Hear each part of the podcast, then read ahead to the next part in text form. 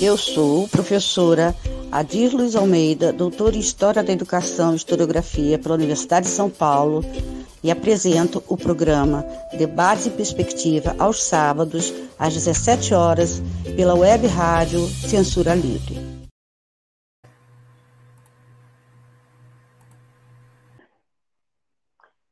Olá, boa tarde para todos e todas que estão assistindo agora. Boa tarde para quem vai assistir depois. É, eu reconheço que as pessoas estão cansadas, não de mim, né, mas de, da situação, e enfim, da vida que nós estamos levando. Eu espero que as pessoas, algumas pessoas é, estejam, assistam, né, ao Vive a Cores, mas agradeço muito a quem vê depois e quem compartilha. Quero agradecer mais uma vez à Web Rádio Censura Livre, na pessoa do jornalista Antônio Figueiredo. O tema, né, o tema de hoje, o título de hoje, é pandemia, né, educação na pandemia, presencial ou remoto? É uma interrogação. Né? E eu, como eu, na verdade, de fato, eu não gostei tanto do programa passado, né, é, considerando que as perguntas feitas pela Soraya, que eu, me parece que já está aí, pelo Vitor e pelo Anderson, é, para mim não foram suficientemente respondidas. É... Olá, tá o quê? Boa tarde. Boa tarde, Yasmine. É... Não foram suficientemente respondidas. Então, eu vou fazer uma ponte com elas, delas, né, com elas, com o tema de hoje, porque o tema da semana passada é, também foi um tema sobre o ofício de mestre, né? Sobre o ofício de mestre. Eu cheguei a tocar algumas coisas que hoje eu vou tocar de uma forma mais firme, né? De uma forma mais central. É, quando eu digo assim, eu não gostei, né? É, é, os meus ex-alunos sabem que eu Muita gente, geralmente os meus ex-alunos, eu não sou uma pessoa de ficar é, falando muito de mim, né? Mas quem os meus amigos mais próximos, os meus alunos, é, sabem que eu sou perfeccionista. Né? Já estou muito melhor do que era. Eu era muito mais perfeccionista. E eu costumo dizer que o pior inimigo de um perfeccionista é ele mesmo. Né? Nada nunca está bom para ele. Então é isso, né? Então eu não gostei de não ter respondido, no meu ponto de vista, a, a como eu considero que as perguntas têm que ser feitas. Então eu, eu já elenquei aqui. E elenquei de uma maneira que pudesse fazer a ponte com hoje. Então tá lá. Né? Não estou separando. As perguntas foram essas, né? Hoje, no país que é o. É, perdão. A precarização do trabalho docente é, a relação entre informação e conhecimento em termos de ensino remoto, a pandemia com cenário é, é, para ampliação do menos, entre aspas, do menos de, uma. É, de um, não é quantidade, mas de uma relação com conhecimento menor do que poderia ser. O patrão dominando seu tempo, controlando seu tempo, né? e aí ele controla a sua situação social. A outra pergunta, outras pergunta, a outra pergunta foi: como agir na prática com os alunos e famílias que se tornam cada vez mais, para se tornarem cada vez mais conscientes da realidade e da mediação na sala de aula presencial e na aula remota. E nisso influenciar na possibilidade de, de do pensamento crítico. E a última foi a pandemia. É, Oi, Anderson. Trouxe à luz diversas é, é, diversos aspectos da educação. Trouxe à luz a questão da desigualdade social, falta de suporte tecnológico nas escolas públicas, desconstruir o discurso, de, é, aí é uma pergunta, desconstruir o discurso da meritocracia e começar a, a perceber é, dos estudantes, os estudantes como grupos heterogêneos, ou né, ou facilmente será esquecido todos esses aspectos no futuro pós-pandêmico. Bom, é, o que se, o que se dá, né? O que se dá é que, como eu penso, né? Como eu busco contribuir. São perguntas também que eu me faço, perguntas que eu, com as quais eu lido, com as quais eu reflito, perguntas que estão, inclusive, muito presentes nos meus textos é, desse tempo pandêmico, né? Texto que saiu na revista que eu, que eu coordeno, sou editora-chefe, textos que saíram em Portugal, textos que, que saíram em, outras, em outros é, periódicos.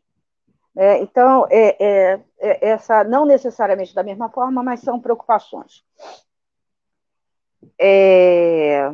É, a precarização do trabalho docente é um aspecto que eu, ele é debatido ao longo da história da educação nesse país, né? Ao longo da história da educação nesse país.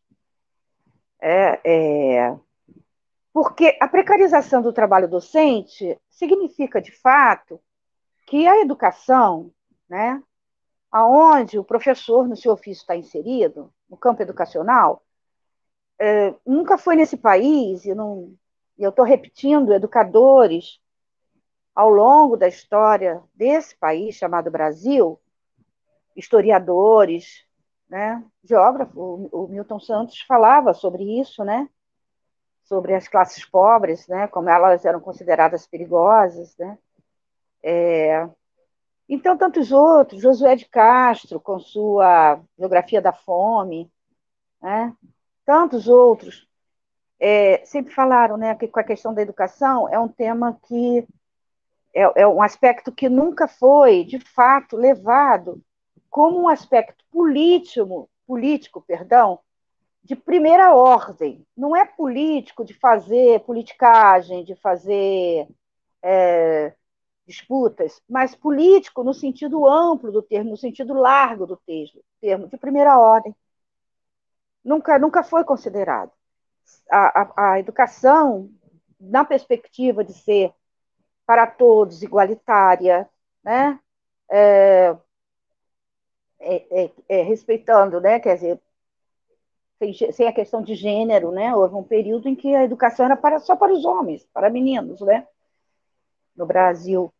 É, então, as meninas não estavam sendo educadas quando podiam em casa para serem domésticas, mulheres que casassem e fossem tomar conta de suas casas, de seus filhos. Né? O velho padrão da mulher é, que serve ao lar, a rainha do lar, né? a rainha do lar. Então, essa, essa precarização, em alguns momentos, nós nos entusiasmamos muito por projetos que apontam para uma educação é, que avance na qualidade, né? Para uma, uma, uma, educação que leve em consideração as famílias é, que, de fato, são, estão em situações mais precárias. Nesse grande país, é um país continental, que é, considerem que a escola precisa ser e é um lugar da mediação do conhecimento, ela passa pela vida to de todos, seja pela presença, seja pela ausência. Eu nunca encontrei, ao longo da minha vida, é, do meu ofício de mestre, eu nunca encontrei em nenhuma, nenhum patamar, ensino fundamental, ensino médio, universidade, mas particularmente é, no ensino fundamental, eu nunca encontrei um responsável, seja ele avó, pai, mãe, o irmão mais velho, tio, né? Eu nunca encontrei ninguém que dissesse: eu não sei ler, eu não sei escrever, quer dizer, eu não sou alfabetizado, e me orgulho disso. Nunca encontrei, muito pelo contrário, sempre encontrei falas que eu quero que o meu filho, a minha filha, o meu sobrinho, o meu neto é, cheguem e tenham tudo que eu não pude ter. Então, a escola, a educação, ela se apresenta na vida de todos, pela presença ou pela ausência ela marca a vida de todos. Então, ela ser precária, né? E nesse momento, nós estamos vivendo efetivamente. A, a pandemia trouxe mais ainda, né? Trouxe de uma forma brutal a precarização da educação pública nesse país. E eu diria que até das pequenas escolas particulares também. Né? onde muitas pessoas da classe média é, baixa, como a gente chama, né? Ou faz de tudo para colocar o seu filho naquela escolinha, naquela escola que é particular, por toda um, uma produção de ideia de que a escola, seja ela qual for particular, vale mais ou ensina mais do que a escola pública, o que é um grande equívoco, né? É um grande equívoco. É, e assim vai. Então, sim, nesse momento, a precarização está, está vivendo, nós estamos vivendo um momento em que a precarização se faz presente de uma forma brutal, porque nós estamos vivendo uma pandemia, de cara, pandemia caráter mundial. Então, a discussão de educação está sendo feita em no mundo. Né? A questão das escolas se coloca para o mundo, não é para o Brasil. Em alguns lugares se coloca de uma forma mais tranquila ou mais séria, e aqui se coloca como uma grande confusão, como um caos geral. Né? Pessoas defendendo a, é, a, a, a, educação presencial a qualquer custo, outros defendendo o ensino remoto a qualquer, qualquer custo, e assim vai. Então, isso precariza, isso é, fragiliza, fragiliza o aluno, fragiliza o professor, fragiliza todos aqueles profissionais de educação que precisam existir para que exista a escola da maneira como a gente conhece, tá? A relação entre informação e acontecimento em termos de ensino remoto. Essa eu vou, eu vou falar um pouquinho adiante, eu cheguei a responder, né? que informação não é conhecimento em si. Em si não é. A informação, as informações que nós trazemos, nós levamos, né, em qualquer patamar, ela é motivadora, ela é o bendito conteúdo, digamos assim, mas não é só o conteúdo, né, o conteúdo é, que, que forma o currículo escolar, tantas vezes já mudou o currículo escolar, né? Eu, pelo menos, ao longo da minha vida, eu já vi mudar muitas vezes. Uns eu aplaudi muito, os outros eu detestei.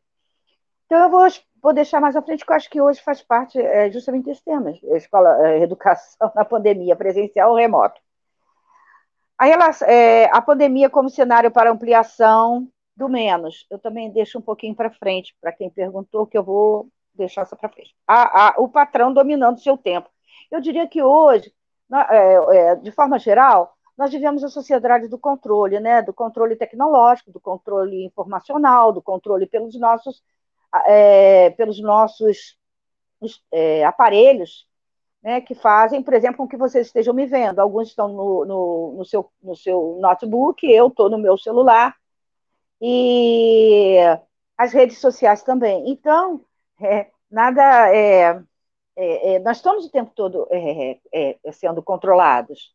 É uma, é uma ingenuidade quem pensa que sua identidade, o que gosta, como gosta, não faz parte da sociedade de informação e de controle da grande sociedade tecnológica que estamos aí. Oi, Dinalva. Né, eu já vou me antecipar e vou dizer o seguinte, né, o professor Harari, é, que escreveu O Homem Sapiens, O Homo Deus, o, é, Perspectivas para o Século XXI, que é, são livros pesados e que hoje está, nesse momento, ele já foi por seu retiro. Ele faz dois meses de retiro, de, de retiro né? É, de yoga e de retiro. Nem, ele não diz nunca para onde, é, num determinado lugar. Então, mas ele tem sido muito entrevistado uh, ao longo da pandemia, porque já antes os livros dele já estavam tomando vulto. E numa das entrevistas que ele fez, que ele deu, né, eu, eu ouvi, ele falou: nós temos dois grandes inimigos hoje: a pandemia, o vírus, e a inteligência artificial, aquela que pode nos substituir, pode substituir todo o trabalho humano, porque a, a, a a, a, a, enfim, o mundo tecnológico, a sociedade tecnológica já avançou muito mais que qualquer um possa pensar. Né? E quem nunca leu os livros dele é bom ler, é muito bom ler, né? porque estão sendo realizadas, ali nós estamos vendo acontecer coisas que, que ele anuncia e com muita propriedade, inclusive. Então, nós somos controlados, né? A, a questão do reconhecimento é, facial, é, existe, existe já há muito tempo, talvez tenha nos passado des, desapercebido. A primeira vez que nós fomos num, num fomos viajar para o exterior, quem pôde, quem foi, e percebeu que, que o seu passaporte não era mais entregue para uma pessoa, era colocada num, num scanner, num reconhecimento, e que imediatamente ia para saber se aquela foto era você. Ninguém, não, ah, que bom, facilitou. Pois é, não facilitou tanto, é controle também. É um controle social vastíssimo. Né? Os joguinhos que a gente faz aí no, no, no na, na, no celular, é, o Twitter, o, o é, Instagram, tudo isso é, é, é ah, basicamente. Por que, acabei de fechar uma coisa que eu sempre esqueço? A câmera do meu notebook. Isso deve ser, não é à toa que vem agora, vem com os mais modernos, vem com uma coisinha para você fechar. Isso é uma entrada para hacker ótima, né? E tem pessoas que fazem disso sua profissão. E tem lugares que fazem disso uma profissão. Olha que coisa, é diferente. Então, então tem isso. Só para descontrair, outro dia eu fiz um joguinho. eu me divirto assim, não com joguinhos, mas de vez em quando eu faço e aí eu não sigo. Mas é uma coisa muito interessante como está muito em moda a questão da morte, né? Quer dizer, moda que eu digo as pessoas, a morte, aparece um monte de, de meme, essa coisa toda, tem um jogo que diz assim, o que, que a morte diria para você agora? Olha que jogo mais macabro, né? E ao mesmo tempo eu entrei e fui ver. Eu me diverti muito e vou compartilhar com quem está aí e que vai assistir depois e pode rir como eu ri, mas não compartilhei. Eu não, é, raramente eu compartilho. Acho que eu compartilhei uma vez. A morte, o que me apareceu foi a morte, eu sentada, quer dizer, eu, eu não eu, né? Numa mesa, com um drink na frente, e a morte sentada na outra cadeira e dizendo para mim, quer dizer, para o desenho, o desenho era aquele, o que a morte diria para mim. Olha, eu bem queria mandar você para o inferno, mas eu não quero você lá não, viu? eu ria muito. Vai modificar o inferno. Eu fiz uma coisa boa nisso. Então, vocês vejam como isso, né? Por que, que faz? Lógico, quando eles estão analisando, eles estão analisando o seu Facebook. Né? Estão analisando você, e aí coloca alguma coisa, você assim, não sabe. Então, como é que é isso, né? Então, nós estamos sendo controlados, controlados. E aí o patrão te controla também, né? É, na, na universidade pública ou particular, existem mecanismos de controle, se o professor está dando aula ou se o aluno está assistindo, existem é, mecanismos tecnológicos de controle. E é, fica lá também. Por que, que vai controlar? E nas particulares isso é muito forte. Amigos meus que trabalham em universidades particulares sabem como é forte o controle das universidades particulares em cima do professor e dos alunos.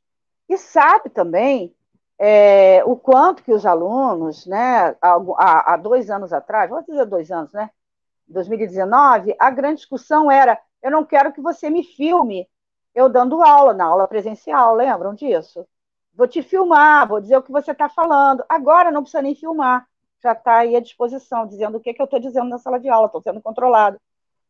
Né? Então, o meu tempo também é controlado, porque eu tenho que me preparar de uma maneira que eu ainda não dominei, para aparecer presencial, é, virtualmente, como se fosse presencialmente. É uma coisa complicada. É, como agir na prática com os alunos, é, eu vou também deixar, porque eu acho que isso que nós vamos falar hoje, né, das possibilidades que o ensino remoto, né, a, a comunicação remota, vamos chamar, eu vou chamar assim, que ela propicia. É, assim, a pandemia, a pandemia trouxe à luz e aguçou a questão da desigualdade social. E tem um, um professor da Universidade Federal do Rio de Janeiro, que ele fez um artigo muito bom, depois posso mandar para quem tiver interessado, mas um artigo fantástico agora, agora em questões pandêmicas, nas questões pandêmicas, né? E o que é que esse professor é, o que é que ele diz, né? O que, é que ele diz no artigo dele, o que que ele vai falar no artigo dele, né? Eu estou procurando aqui justamente o, o artigo do, do professor, né? Ele vai dizer o seguinte: é preciso que nessas discussões de pandemia é preciso que se coloque a questão da desigualdade. É preciso que se coloque a questão da desigualdade. É urgente que se coloque a questão da desigualdade. Né? Por quê? Porque a questão da desigualdade não está sendo colocada, está sendo falada, mas não está sendo colocada. E ele, ele diz claramente, né, a questão da desigualdade ela vai pegar todos os aspectos, é preciso considerar mais do que nunca a questão da desigualdade quando nós temos quase metade da população brasileira passando fome. Então, essa falsa discussão ou faz ou, ou morre de vírus ou morre de fome é uma falsa discussão. Sempre existiu pessoas morrendo de fome no Brasil. Daí eu citei Geografia da Fome do Josué de Castro, né? Que é um clássico. Todos deveriam ler a Geografia da Fome, né? Daí a gente pode citar Morte e Vida Severina, do João Cabral de Melo Neto, musicado por pelo Chico Buarque, né? Pode, pode, pode, pode citar Morte e Vida Severina, né? Pode citar tudo isso. Agora, com a pandemia, a pandemia mostra claramente o que você quiser ver. A indiferença, tudo né, da parte da questão como as pessoas estão lidando, mas mostram as, as mazelas dessa sociedade tão desigual como é a brasileira. É, não é à toa que ontem né, a, a, a OMS colocou lá, né, colocou o, o presidente, o, o, o, a outra pessoa né, que trabalha essas questões de vacina, distribuição de vacina, falou: olha, nós temos que. Não falou assim como eu estou falando, né? Mas já tem um movimento de quebrar a patente das vacinas. Por quê? 87% das vacinas, que nem, nem chegaram ainda, mas do que já foi fabricado, foram para países ricos ou países em desenvolvimento. O Brasil levou seis meses para pedir, mas o Brasil está mais ou menos isso. E 0,2% os países pobres.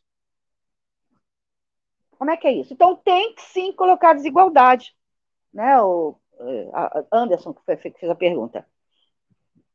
E nisso entra a falta de suporte tecnológico, se nós formos falar, não né, da situação genérica, mas da situação que nós estamos vivendo, a falta de, é, de suporte tecnológico nas escolas públicas, logo que, lógico que sim. E aí lembrar que o senhor presidente, ele vetou a, o, o, projeto, que era a questão de aumentar e, e trabalhar a questão de verbas para, para quê? Para que as escolas tivessem é, tecnologia lá, né? Para que os alunos tivessem é, é, o, o, notebook, para que tivessem celular, é, a, a, suporte mais robusto, aparelhos mais robustos. Vetou. Então, claro, né? É, que sim, que falta suporte tecnológico. Se quer alguma coisa, mas não tem suporte para aquilo. E desconstruir. Como é que nós vamos excluir, desconstruir o discurso da meritocracia? Olha, Anderson, eu não sei. eu, eu desconstruo desde já. Eu, tô, eu desconstruo desde já. Onde eu estou, onde eu posso, sempre desconstruir isso, desconstruir com tantas turmas que passaram por mim na universidade, né? o perigo do discurso da meritocracia, né, do discurso do dom, né? Tem um fantástico livro também, um clássico do meu professor no mestrado, né?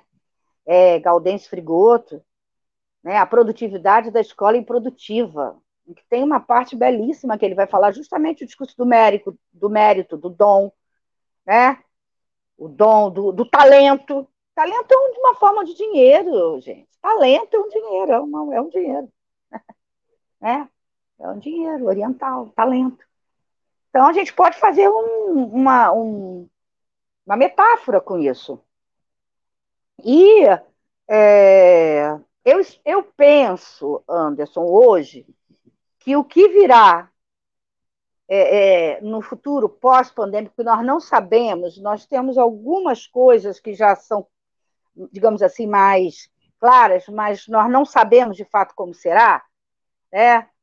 né, é, como será, é, de fato, o que, como se realizará, eu acho, eu penso que a questão do, do heterogêneo, do estudante heterogêneo, das pessoas, da, de uma população heterogênea, onde a desigualdade entra, então entra o discurso do mérito. Quem, quem se esforça muito alcança, tá? Uhum, tá. Tá bem. Né? Que ele vai ficar desmascarado de um jeito ou de outro.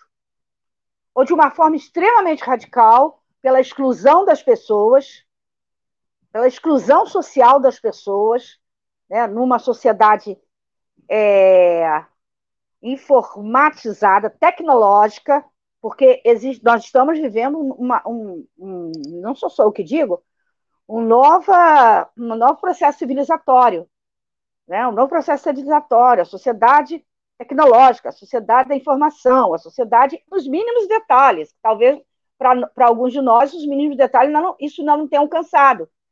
Então, nós vamos ver pela radicalidade, pela radicalidade da, da exclusão, não só dos excluídos de hoje, mas outros que farão parte dos excluídos, ou pela grande possibilidade que podemos ter de incluir todos. E aí a desigualdade vai ter é, que ser apontada, tecnológica. Tá? Na discussão de hoje, é, é justamente isso, presencial e o remoto, a educação no período pandêmico, né? Eu diria que as mudanças, é, e quando eu coloco, quando eu coloco um versus remoto, é porque está sendo colocado como versus remoto. Né? Pessoas defendendo a educação presencial a qualquer custo ou o remoto. Porque o meio, o meio, o meio, tipo assim, a coisa do meio disso é o híbrido. Que eu não vou, posso até tocar, mas não é, não é isso que eu quero é, discutir, é, colocar, aproveitar o, o, o espaço do programa para falar. Então, a mudança na sala de aula, ao longo da história da educação, ela, a sala de aula, o ambiente da aula, a ambientação já mudou, mudou várias vezes. Não é uma novidade mudar. Né? Mudar não é uma novidade, tá? Então, o presencial sempre se fez presente porque era de pessoa para pessoa, não para todas as pessoas. Né? mas a maneira como ele se dava mudou muito. Eu até falei no, eh, no, início aqui da nossa conversa que no Brasil nós não temos nem 100 anos de pensarmos a rede pública do, do município do Rio de Janeiro hoje. Que, na verdade, o, o município do Rio de Janeiro já foi Estado, né? E já foi é, capital da, da, da República. Ora, capital da República, se sai do, do, Rio de Janeiro para Brasília, com é, Juscelino Kubitschek. Então, era o centro. Né? Se, está, se o São Paulo era o centro da riqueza, Rio de Janeiro era o centro do poder, da cultura e também da riqueza. Mesmo aqui, mesmo aqui é, é, é no início do século XX que começa a ser, é, de fato, discutido e colocado em prática, termos uma rede de escolas públicas. Aí nós vamos remeter a Carneiro Leão, a Fernanda Azevedo e a figura icônica de Anísio Teixeira. São, e antes também, né? Então, então, nós não temos nem 100 anos. No Rio de Janeiro, não temos nem 100 anos de ter uma rede escolar. Né? E só a partir dos anos 50, 60, 50, 60, por aí, é que a escola pública vai deixando de ter a qualidade com a qual ela era reconhecida, ainda que ela não fosse para todos, que ela não era para os pobres, ainda que ela não fosse para todos. Né? Mas a ideia da, do movimento da escola nova, a ideia de Anísio, toda a paixão de Anísio Teixeira e, ser, e aqueles que com ele trabalharam, era a escola pública de qualidade para todos, né? Sem, e que ele considerava que, sem, sem, sem nenhuma exclusão, ele considerava que era a escola a, a, mela, a mestra mola que movia a, a, a sociedade, que não pode existir uma sociedade digna desse homem, desse homem e desse nome, digna desse nome. Né? O Brasil não foi digno, não é digno hoje de, de, da, de Anísio Teixeira. Que bom né? que Anísio não está vendo essas coisas como outros. Né? Mas, é, mas que, de fato, a, a, a é, o grande, o modelo de Anísio era o modelo de que a escola mudaria a sociedade. Claro que, que né, que, e, que a escola não muda a sociedade. A escola muda as pessoas. E aí, quem melhor falou sobre isso foi a melhor, para mim, uma das melhores frases foi do, do Paulo Freire. A escola não muda as pessoas, não muda a sociedade, a escola muda as pessoas e as pessoas mudam a sociedade. Agora, teve um comunista chamado Pascoal Leme, né? Tinham outros comunistas trabalhando com Anísio, que era um liberal. Né? Mas um liberal altamente democrático. Né? Outro dia eu li uma frase: em todo liberal tem um quê de fascista. É, a coisa mais é, deletei na hora, porque isso é falta de leitura. Tá? Falta de realmente perceber, né? É, sendo comunista, ou sendo socialista, ou sendo liberal é, democrático, enfim, ver as faces que apresenta. Então, Anísio era um liberal democrático. No entanto, ele foi é, o, a, o, no arquivo do DOPS, ele é tá como comunista. Ele é afastado pelo Estado Novo porque ele era comunista. Olha só como é fácil chamar o outro de comunista, né? Então vamos, vamos limpar um pouco essa área. E ele trabalhava com pessoas como com pessoas que realmente militavam no Partido Comunista. Pascoal Leme, os irmãos Suseking, a, a, a professora Alberto, né? Então, Álvaro Alberto que, que todos eram comunistas. E como o, o Pascoal Neto foi aquele que morreu mais tardiamente, ele tem as memórias do Pascoal, do Pascoal, do Pascoal Leme, perdão se eu falei errado, em que ele diz o seguinte, que porque fazem a pergunta, né? Por que, que ele trabalhou com Anísio, sendo Anísio um liberal? E ele diz que eles trabalharam com Anísio, primeiro porque Anísio discutia né, o pensamento, os, os, pensadores, os, os intelectuais é, que os comunistas, é, com os quais o comunismo lidava, ele conhecia. Segundo, que ele discutia, dialogava, concordando, não concordando, ele tinha esse diálogo. Ele não perseguia. E, por, e, e, o que mais os unia é que ele tinha realmente a convicção que nós precisávamos de uma rede de escola pública para todos. Então, eles entraram nesse barco e ficaram com a Anísio até o final. Então, nós sempre tivemos mudando. Então, é muito nova a nossa rede. E o que, que é a tecnologia presencial? O que, que é a tecnologia remota? O que, que nós temos numa sala de aula? Ora, quando eu comecei a trabalhar como professor, o sala de, de aula era giz, negro, etc e tal, passou a ser verde em determinado momento, na universidade mesmo, né, na UERJ, tinha o giz, algumas salas com giz e outras já com pilô, que o quadro era diferente, foram, foi sendo mudando. Foram sendo, inclusive, é, nós tínhamos, é, não mais, nós tínhamos é, ferramentas tecnológicas, né? televisão, um bom data show, depois o data show foi sendo substituído, tudo isso foi acontecendo conosco. A questão é o processo que vai acontecendo. E agora está acontecendo maciçamente, né? que a aula remota nada mais é do que o professor numa sala de aula, seja da sua casa, eu estou na minha casa, né?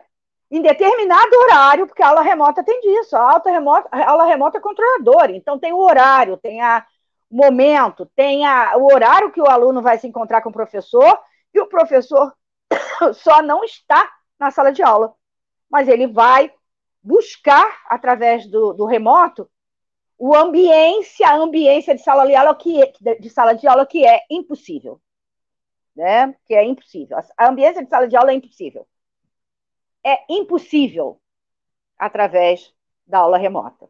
Por mais simpático que seja o professor, por melhor que ele seja. Fazendo um parênteses, o canal Futura da Fundação eh, Roberto Marinho está tendo ensino remoto, aula remota, para o ensino fundamental e o ensino médio. No, do, no ensino médio tem, inclusive, professores de disciplinas que as escolas do Estado ao todo não têm, sociologia, né? Mas tem. E é incrível, porque é claro que para ser na, no Futura, no canal Futura, aquela pessoa foi muito bem treinada, experimentou antes, fez uma série de coisas antes para apresentar aquela aula com tanta maestria, tá? Com tanta maestria, com tanta maestria. É, então, é o ensino remoto.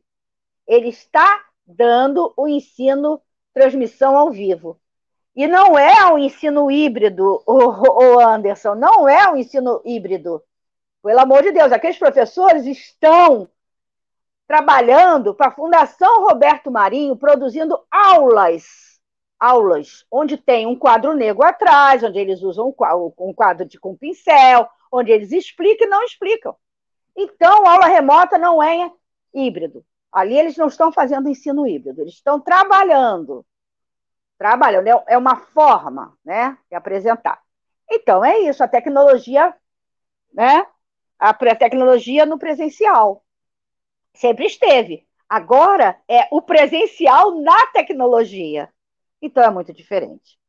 E o remoto é o presencial através do encontro virtual. É isso. Tem hora, tem atividade para lá estar, o professor preparou, o professor preparou, às vezes, com o tempo todo, tem que estar lá, naquela hora. Né? Lógico que tem cadernos, tem isso, tem aquilo, tem gente vendendo material na internet, e tem professor comprando. Né? Eu sou o presencial nesse momento no virtual. E é claro que eu tenho certeza que eu estou aprendendo melhorando no virtual. E sou muito melhor no presencial. Eu não tenho dúvida disso. Tá? Mas eu quero dominar essa ferramenta para que, ela, que eu seja dona dela e não ela seja minha dona. Não seja uma imposição de ninguém. Né? Que eu a use a meu favor e não contra. É, hum, fechamento, eu não sei nem. Ah, tá. Já sei sim. É, eu vou falar, vou, vou, dar um exemplo, que é o caso do Rio de Janeiro, que está mais candente hoje, desde a, desde a semana, né, da semana passada, está muito candente, que é o estado do Rio de Janeiro, em relação à pandemia, né, é, o estado de São Paulo começou a ver no Brasil o colapso da pandemia. Nós estamos vivendo um colapso pandêmico, né? Não adianta tentar fazer a lógica formal das UTIs. Tantos tantos leitos nas UTI, então baixou. Não é isso, isso é lógica formal. É lógica matemática formal. A pandemia tem outros aspectos. Então, o país colapsou. O país está colapsado. Alguns estados mais, outros menos. Manaus colapsou e não se deu tanta importância a Manaus. Quando São Paulo colapsou, São Paulo é o estado mais rico. Como São Paulo colapsou? Né? Colapsou. E aí começou a discussão sobre o quê? Quais seriam, como seriam feitas as restrições, a questão do isolamento. Aí teve pessoas dizendo isso é muito autoritário, isso é pouco autoritário, quer dizer, isso é politizar, né? Do ponto de vista politizar, do, ponto de vista de posições, uma situação que pega o mundo e que mata mata a pessoa. É? Então, discutir.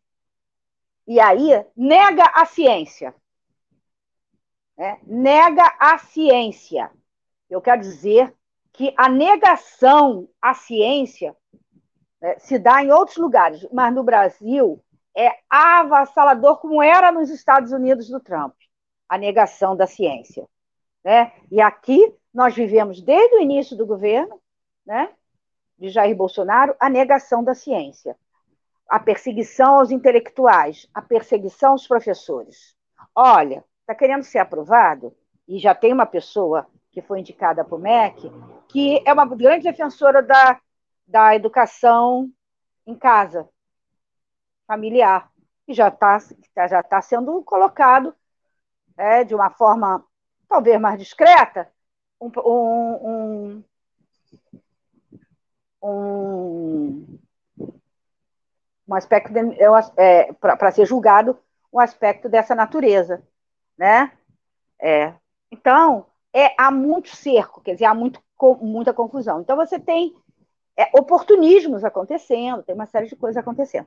Então é um país pandêmico. Quando é, 2020 e é interessante que 2020 certo ou errado, a pandemia estava também no mundo, se colocando, a Europa, aqui se colocando, a Europa já, né? É, é, e aqui nós estávamos com, com aula remota. Lembra que nós, em 2020, tivemos aula remota? E nem todos os estados estavam com, com níveis tão altos de infecção e de mortes. Né? Nós não tínhamos um tão alto. Existiam pessoas que diziam, aqui no meu estado, Rio Grande do Sul falava isso. Né? Tem que comparar o número, algumas pessoas no Rio Grande do Sul. Aqui no Rio Grande do Sul, não, está tá morrendo pouco. Olha só, morrer pouco. É, então, nós tivemos aula remota em 2020. Hoje, com, uma pandemia, com, com a pandemia, depois da Europa ter passado pela. está passando agora pela terceira onda, está outra vez se cuidando, como é que nós aqui, que somos o epicentro da pandemia, vamos ser contra, né? Por mais dificuldades que tenhamos, e temos muitas, nesse momento não podemos ser contra. Não podemos defender o ensino presencial. Não nesse momento. Né? E, o, e o Estado do Rio de Janeiro né? É, está defendendo, está voltando ao presencial. Ah, sim.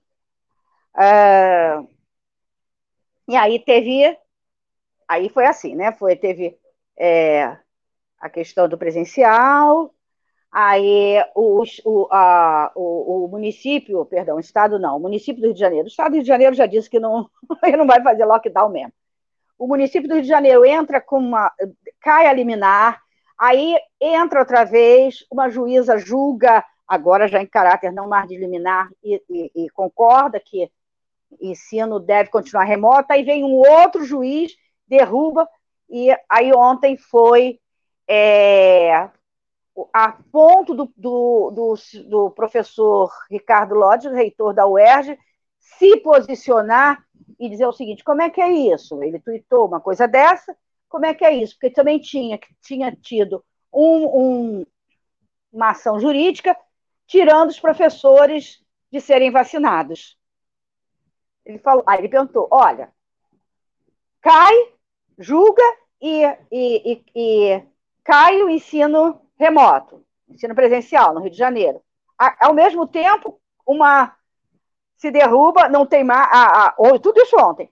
A vacinação dos professores. Qual é o plano? Matar professores?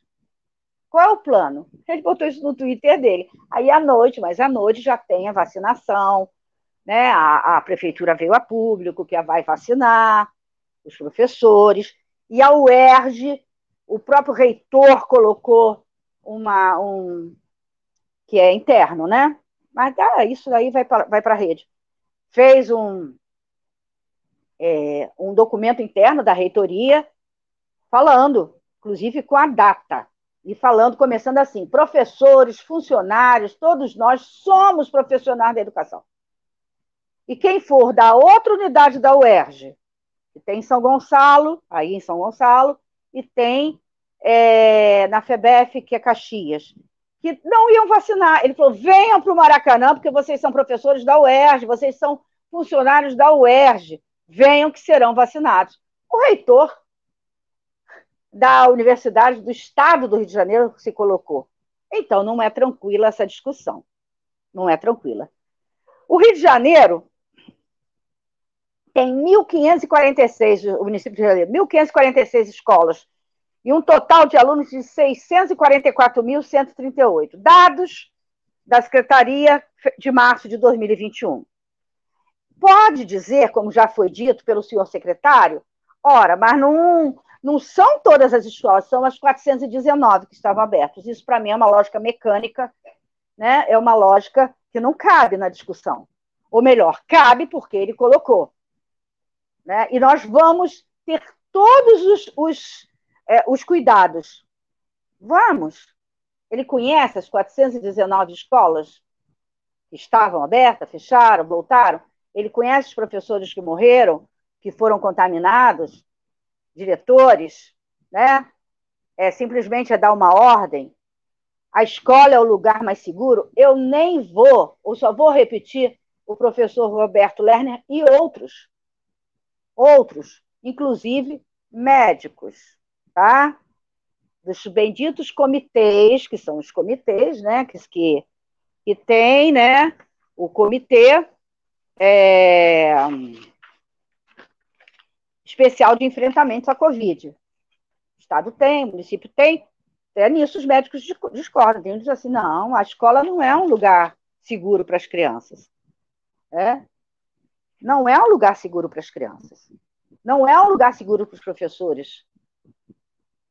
Não nesse momento, que não basta simplesmente ter o álcool gel, ter a máscara, ter. ter né? Não basta. Outras necessidades virão, outras necessidades são necessárias. É, não no, com, com um país que está em colapso. Não, com um país que é epicentro mundial e que as fronteiras estão fechadas para ele. Né? Não basta.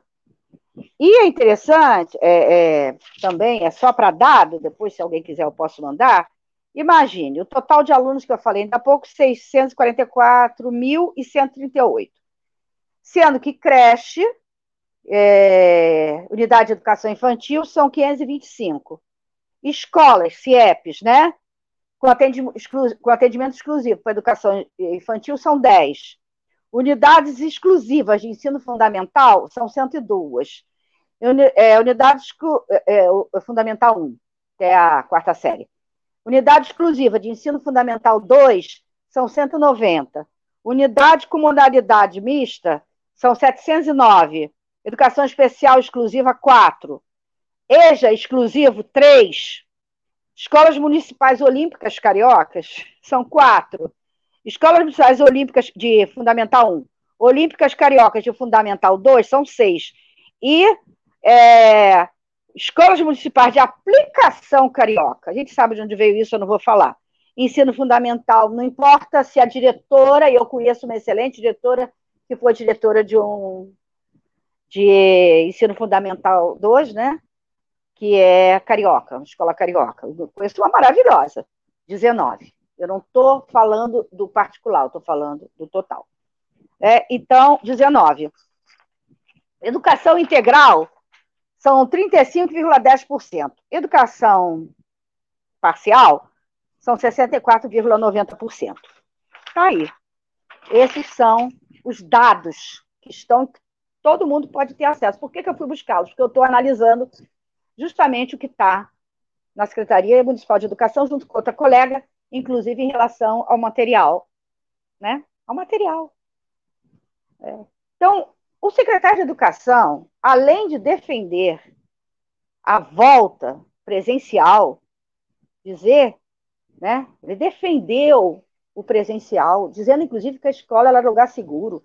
Daí a recusa do professor Roberto Lerner, da UFRJ, que ele tinha convidado para conversar sobre o retorno. O professor Roberto Lerner é uma autoridade, é uma pessoa, além de ser um excelente profissional, a vida inteira, é uma pessoa que discute educação com a partir de um projeto de educação, a partir de um pensamento educativo, a partir de um pensamento de relação escola com a população. E está claro que depois da fala, para mim era claro, que depois da fala do senhor secretário de Educação, era um outro, o que ele estava falando é um outro projeto, com outras premissas, com outros aspectos, com outro modo de ser que difere fundamentalmente. E no momento pandêmico, onde está um dia, onde está se discutindo que volte para a escola presencial, negando inclusive a professora de 34 anos que faleceu em Caxias, e é interessante que esse, o vírus agora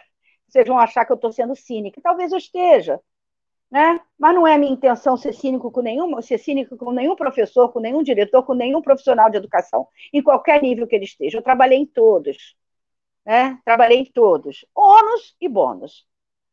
Então, o vírus, imagine, ele está virando um vírus que está terminando com essa história de só os velhinhos morrem. Não, ele está estão morrendo crianças, bebês, jovens, jovens, né, adultos de 30, estão morrendo. Ah, em número menor. Eu não sabia que contagem de mortes era uma questão de Ibope. Né? Quem tem mais, quem tem menos, é questão de voto. Não é. É questão de vida.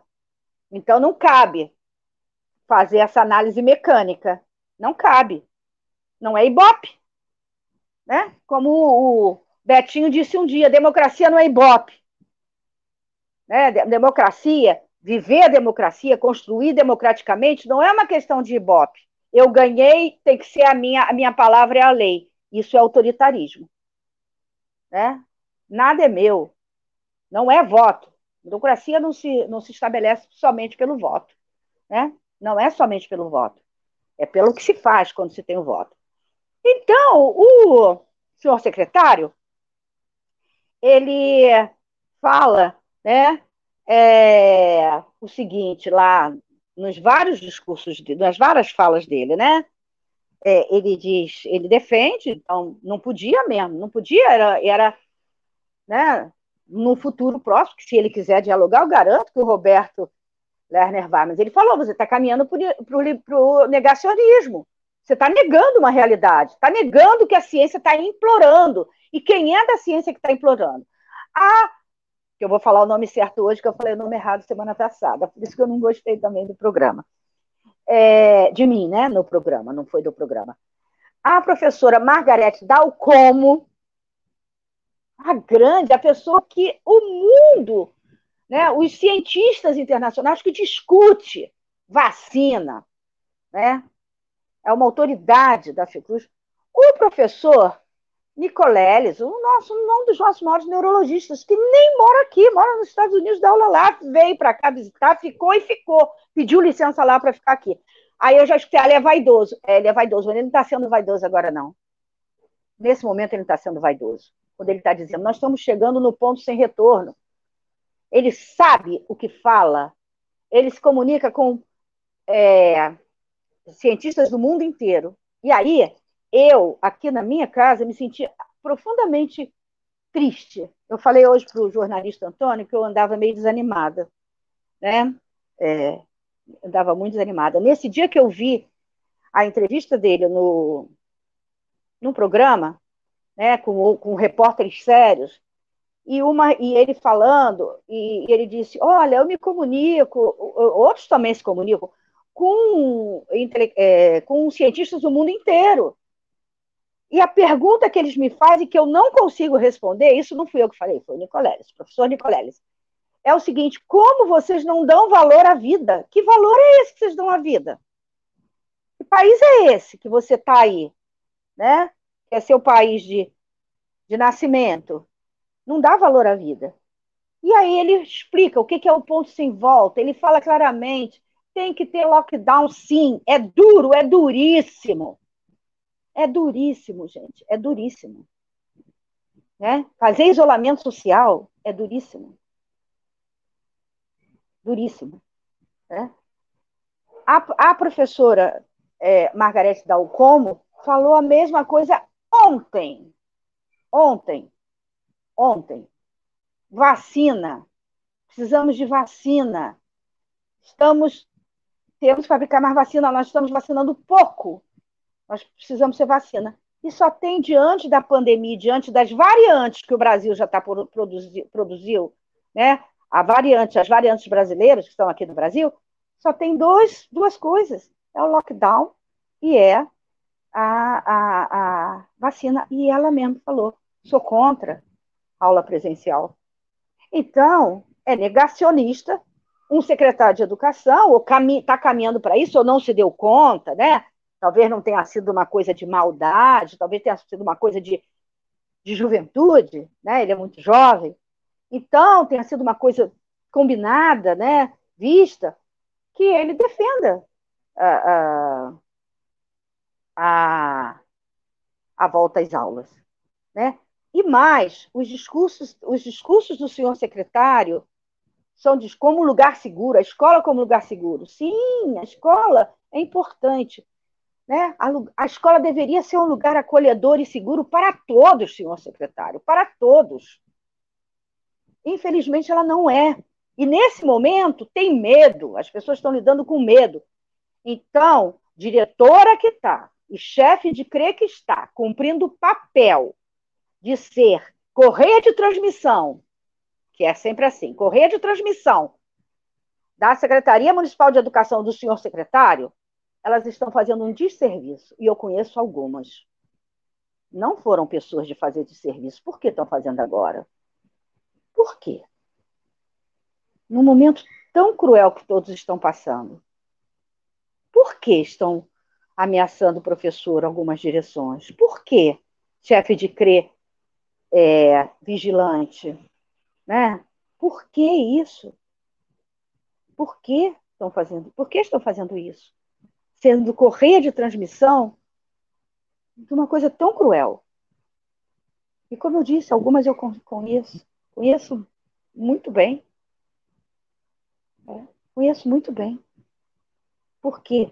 E aí isso me, me deixa assim, né? É, é, eu, particularmente, fico. É, nem, nem ouso ligar, poderia ligar, mas nem quero ligar. Nem quero ligar. Poderia falar como pessoa, né? mas não como lugar.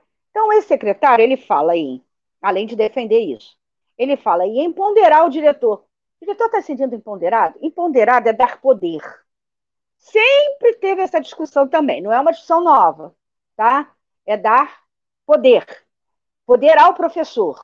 Torna a dizer, quando o secretário diz que é o, o, o, professor, o diretor da escola que ele quer empoderar, esse secretário está voltando, né, retrocedendo anos de gestões, aí vou falar a palavrinha que está na moda, gestões anteriores da Secretaria de Educação, professoras como a professora Maria da Linhares, como o professor Moazir de Góes, que nunca desejaram empoderar diretor.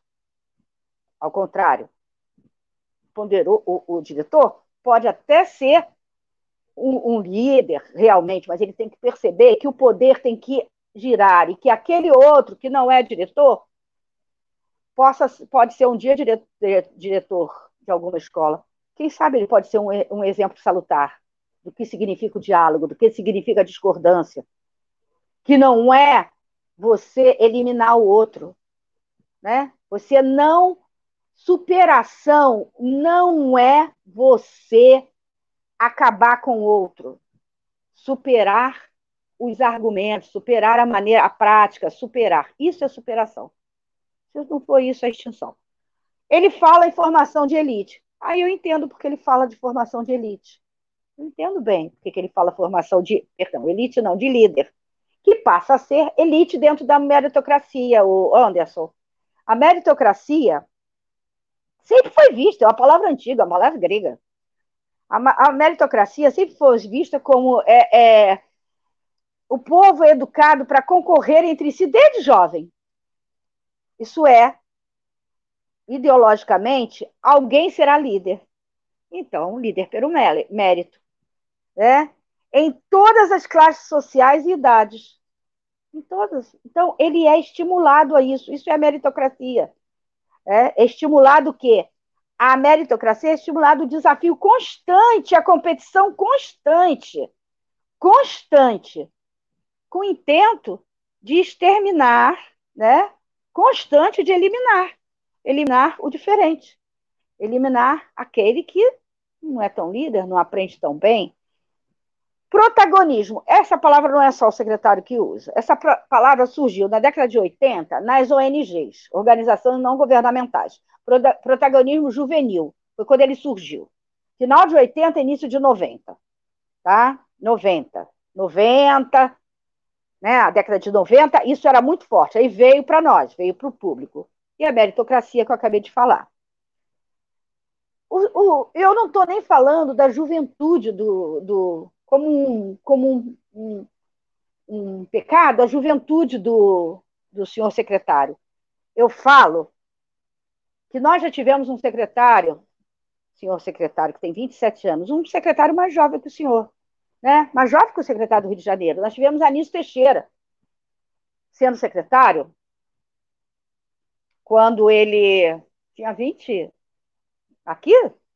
Secretário? Não era secretário de Educação, né? era diretor de Instrução Pública do Rio de Janeiro, a capital do Brasil, depois de ter sido da Bahia. Com 25 anos. 25, 25 anos. Não sei. Novo, novinho. Mas ele tinha, ele tinha conteúdo filosófico. Eu, às vezes, penso que o fato do senhor secretário de Educação ter elogiado Anísio Teixeira, Paulo Freire e a professora Magda Soares, o Anísio Teixeira tem a ver, sou eu que penso, é uma hipótese, um cenário, uma ilusão, porque eu nunca conversei com ele. Mas talvez seja porque ele fez o doutorado com uma bolsa paga pela, pela Fundação Alemã na Harvard. A Fundação Alemã tem, tem líder, tem escola de líder, tem da Bolsa, né? Para a deputada Tabata também. Então, sim, é natural. Aqui perto de onde eu moro tem um projeto que o senhor secretário viu com muito carinho, o projeto Somar. No grande complexo do Lins, era numa parte pequenininha. Eu conheço o projeto, tem pessoas, sei muito bem como é que ele é financiado. Entendeu? Então, eu, eu até acredito né, nessa, nessa, nessa, nessa, em pensar, está, ah, porque Anísio traz Dewar, tá? Anísio vai para os Estados Unidos, é lá que ele faz, que ele né, faz o curso no Royal College, enfim, é lá e ele traz, ele é o grande tradutor de Dewar no Brasil, né? e Dewar era um liberal nos Estados Unidos, era um protestante liberal. Então, é claro que eu penso que o secretário, em algum momento, assim, a gente se aproxima. Não, não se aproxima, não, secretário. Se aproxima, não. O seu liberalismo, se o senhor é um liberal, é, é muito diferente do liberalismo do Anísio Teixeira. O Anísio Teixeira nunca quis empoderar diretora, ele era contra isso. Né? Era, era contra isso. Professor Freire, que é isso? A professora Magda Soares pode responder por ela. Eu posso responder por tudo. Sabe por quê? Sabe por quê, gente? Porque a Niso Teixeira, eu fui, né? É, é, minha amiga, mas foi minha professora né, no mestrado, me acompanhou no doutorado, me acompanha na vida. Duas grandes historiadoras, duas sim, duas grandes damas da história da educação brasileira, a professora Clarice Nunes, no Rio de Janeiro, e a professora Ma é, Marta Carvalho, em São Paulo, na USP. Na USP. Né? E aqui, a professora Clarice Nunes, na UF. São as grandes damas da educação brasileira de uma determinada época. Né? E mais, ambas, Escola Nova, Anísio Teixeira, Fernanda Azevedo, é com elas. O melhor livro o, o, o, o, tudo é a professora Clarice Nunes, já aposentada, mas que não é nenhuma velha, e que é, assim, uma pessoa que eu, que eu respeito muito. Né? Respeito, a, gosto, a professora Marta Carvalho, aprendo com elas. Então, eu tive bons mestres na história da educação brasileira, excelentes mestres, e continuo tendo, quero dizer. Tá? Continuo tendo em Portugal excelentes mestres.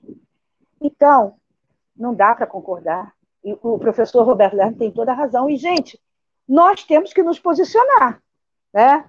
Então, o comitê, ontem, o comitê daqui do Rio de Janeiro, ele divulgou a seguinte nota: Comitê Especial de Enfrentamento à Covid-19. Já vou terminar, jornalista. É, rapidinho. É, considero a recomendação é, inici, é, inicial que as escolas devem ser as. A, a, olha só, hein? A consideração inicial é uma frase feita que o senhor prefeito é, repete muitas vezes. Não sei de onde veio, mas é uma frase feita. As escolas devem ser as, as, a, as, a recomendação, deve, é, as primeiras a iniciar e devem ser as últimas a serem fechadas. Isso é uma frase de efeito. Ele não está dizendo em que conjuntura as escolas devem iniciar e em que conjuntura as escolas devem fechar. Que tal? Né? Concorda, aí, diante dessa frase feita, ele, que é do, do prefeito, ele concorda com a manutenção das aulas presenciais. O, o comitê especial também recomenda atenção permanente aos indicadores epidemiológicos. Então, é bom é, é, é, que se preste atenção realmente. E assistenciais para a tomada de decisões, seja no sentido de manter as medidas, fazer as alterações ou suspensões no tempo correto. Isso foi o comitê que falou, tá? Isso foi o comitê que falou. E agora, para terminar, eu digo o seguinte, né? É, duas coisinhas. Existe uma escola chamada Escola do Futuro. Eu pretendo combinar com o jornalista e falar sobre ela aqui. Tá? Essa Escola do Futuro, ela existe na Universidade de São Paulo há 30 anos. Hoje, quem é um projeto. Hoje, quem está à frente do projeto, né? O núcleo é um núcleo de pesquisa, 30 anos, um núcleo de pesquisa, Escola do Futuro da USP passou a ser exercida, a partir de 2006, pela professora titular Brasilina Passarelli, do Departamento de Bibliote... Biblioteconomia e Documentação da Escola de Comunicações e Artes, ECA, USP. 30 anos. Eu pretendo apresentar aqui a escola do futuro, chama-se assim, e teve muita divergência com isso. Teve muita diferença dentro, tem muita diferença dentro da USP.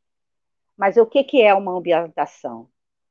E nesse, nesses 30 anos não tínhamos pandemia. Então já era um pensar o futuro, a escola do futuro. Né? É, e aí, por isso, entre outras coisas, então, eu pretendo apresentar que existe, sim, 30 anos trabalhando num projeto, num núcleo, com professores, né? Paulatinamente, onde o professor seja dono da tecnologia e a use da melhor maneira possível. Para terminar, eu vou fazer uma coisa que é a mesma pergunta que o professor Ricardo Lodge se fez ontem, que eu me fiz. O que está por trás disso? Abre as escolas, abre restaurante, abre isso, abre aquilo, abre é, é, comércio não essencial. Por que está abrindo tudo isso? Abre a escola, presencial. Por quê? Posso estar completamente errada. Espero estar completamente errada. Completamente errada. Mas que no fundo de tudo isso não esteja a bendita da questão econômica. Bendi o bendito do dinheiro. As pessoas estão realmente passando, todos nós estamos passando. Eu me considero privilegiada, mas passamos passamos dificuldades. Que não o mote não seja né, juntar, abrir o comércio com onde é que essas crianças mais pobres vão ficar na escola, na escola. Porque as mães que estiverem, que não precisarem sair para trabalhar, pai avó, e que agora vão tentar, vão tentar, vão tentar sair, tá? Voltar, precisam botar as crianças em algum lugar. Eu espero muito que não seja isso. Espero que eu esteja sendo extremamente perversa. Não teria nenhum problema de pedir desculpa. Mas eu, quando vi o, o, o Twitter do professor Lodge, eu pensei isso. Né? E eu deixo aqui, né, como mensagem minha, depois eu vou assistir, vou, vou saber se gostei tanto ou não, né, que realmente o, o Soraya se você desejar, você é professora, se você for uma mestra no seu ofício, que eu sei que é, né? Te formei, passou por minhas mãos, por outras mãos tão incríveis. Não tenha medo. Tenha medo de ter medo. Né? Tenha medo de ter medo. Tenha muito medo de ter medo. E você tem toda a liberdade, porque isso ainda não lhe foi tolhida, de ter contato com os responsáveis das, dos seus alunos. e talvez você até esteja trabalhando mal, mal, mal isso, né? Esse contato. Que a gente trabalha mal também. Às vezes a gente dura, mas trabalhe bem, né? É isso que você está fazendo da sua casa e que é precarizado, sim, por melhor professora que você seja. Por melhor professora que eu seja, porque você não domina essa tecnologia. Essa tecnologia está pronta para você usar. O que você tem que dominar é o uso, não é o que está por trás dela. E nós precisamos dominar as tecnologias a nosso favor. E para isso, né, é, converse, Soraya, conversem, professores, né, com suas, com, com a população. Conversem. Não tenham medo, não tenham medo de dizer não. Conversem. Né? Não tenham esse medo. Não tenham medo. Vocês podem estar dizendo assim, ah, professora, a senhora está dizendo isso, sempre disse, que tem que olhar para além do olhar e que tem que ter medo de ter medo, porque a senhora ocupa essa posição que a senhora ocupa. Não, eu ocupo uma posição, eu sei. Mas eu trabalho desde os 17 anos, desde a ditadura. Vocês não sabem o que é trabalhar na ditadura. Né? E é bom né? Quer dizer, e eu não quero também é, diminuir vocês. Vocês trabalham em situações muito adversas, situações difíceis, com pessoas às vezes muito difíceis. Eu tive um privilégio na vida. Um grande privilégio. Conhecer pessoas, mesmo na ditadura, bons educadores. E compartilho aqui uma coisa que poucas pessoas sabem, mas eu compartilho eu e mais cinco, cinco professoras, que éramos professoras de uma escola em Realengo, já nos estertores da ditadura, nós fomos convidadas a sair da escola, ou melhor, nós, a diretora, que era uma esposa de militar e estava lá como diretora, porque tinha saído de um outro lugar, ela escreveu num papel que aqueles professores, e meu nome é Adira, era o primeiro, aqueles professores, cinco professores, jovens professores, muito bem formado. Eles, cinco professores, escreveu e botou no portão. Eles estavam. Ele, ela não queria, não os queria mais na escola, então que eles pedissem remoção. Eu, eu soube disso porque deu um vento, estava no portão, e aquele bendito é, bilhete que, que era para nós, nós seis, né? Eu e mais cinco, e que éramos as professoras da escola, nós tínhamos duas matrículas já na época. É... Saíssemos. E uma mãe pegou no chão e me chamou. tinha sido professora do, daquela filharada dela toda. Forte. Chamou, vem cá, professora. o que, que é? Olha o que, o que eu achei ali no chão. Eu olhei, falei, você pode me dar isso aqui? Ela falou, claro professora, eu vou bater nessa diretora. Falei, olha só, não bate não, bate não, não bate não, pode deixar, não bate não. Professora, eu sei que se eu bater dentro da escola, eu vou ser chamada, ela já vai chamar a polícia, mas se eu bater na esquina, eu não posso? Falei, não, não bate não. Essa foi uma das minhas várias experiências. Não saímos da escola, só para completar a história, porque nós encontramos já, em 1980, já era final né? Foi antes da, da, da eleição do Leonel Brizola, primeira eleição para governador, né, direta, é, já existia ali um grande, um grande chefe de, de, de DEC naquela época, que botou a mão na cabeça e falou: ai meu Deus do céu, voltem para a escola. Então eu digo para vocês o seguinte, né? É, não, eu, minha posição é não a abrir escolas. Eu respeito as escolas, eu amo as escolas, eu respeito os professores, os diretores, os alunos e os responsáveis. Respeito como pessoas. Respeito com essas pessoas. E nós estamos em 3.600 e alguma coisa. E hoje, o município do Rio de Janeiro teve que dar um helicóptero, porque está faltando remédio em hospital para UTI. Então, que que coisa é essa de dizer que estamos seguros para abrir escola? Tão seguros não. Tão seguros não. Eu defendo o lockdown, defendo a vacina para todos. Muito obrigada para todos. Muito obrigada. Muito obrigada. Antônio, pode botar aquela coisa bonitinha, aquela coisa para nós. Me representa. O governo federal se negou a participar de consórcios para desenvolvimento, produção e compra de vacinas. Preferiu gastar bilhões para comprar cloroquina, leite condensado e parlamentares. As vacinas que temos foram desenvolvidas por servidores públicos do Butantan e da Fiocruz para salvar vidas. Precisamos lutar pela sua aplicação. Vacina já! Sinasef, Seção Sindical IF Fluminense. Obrigada.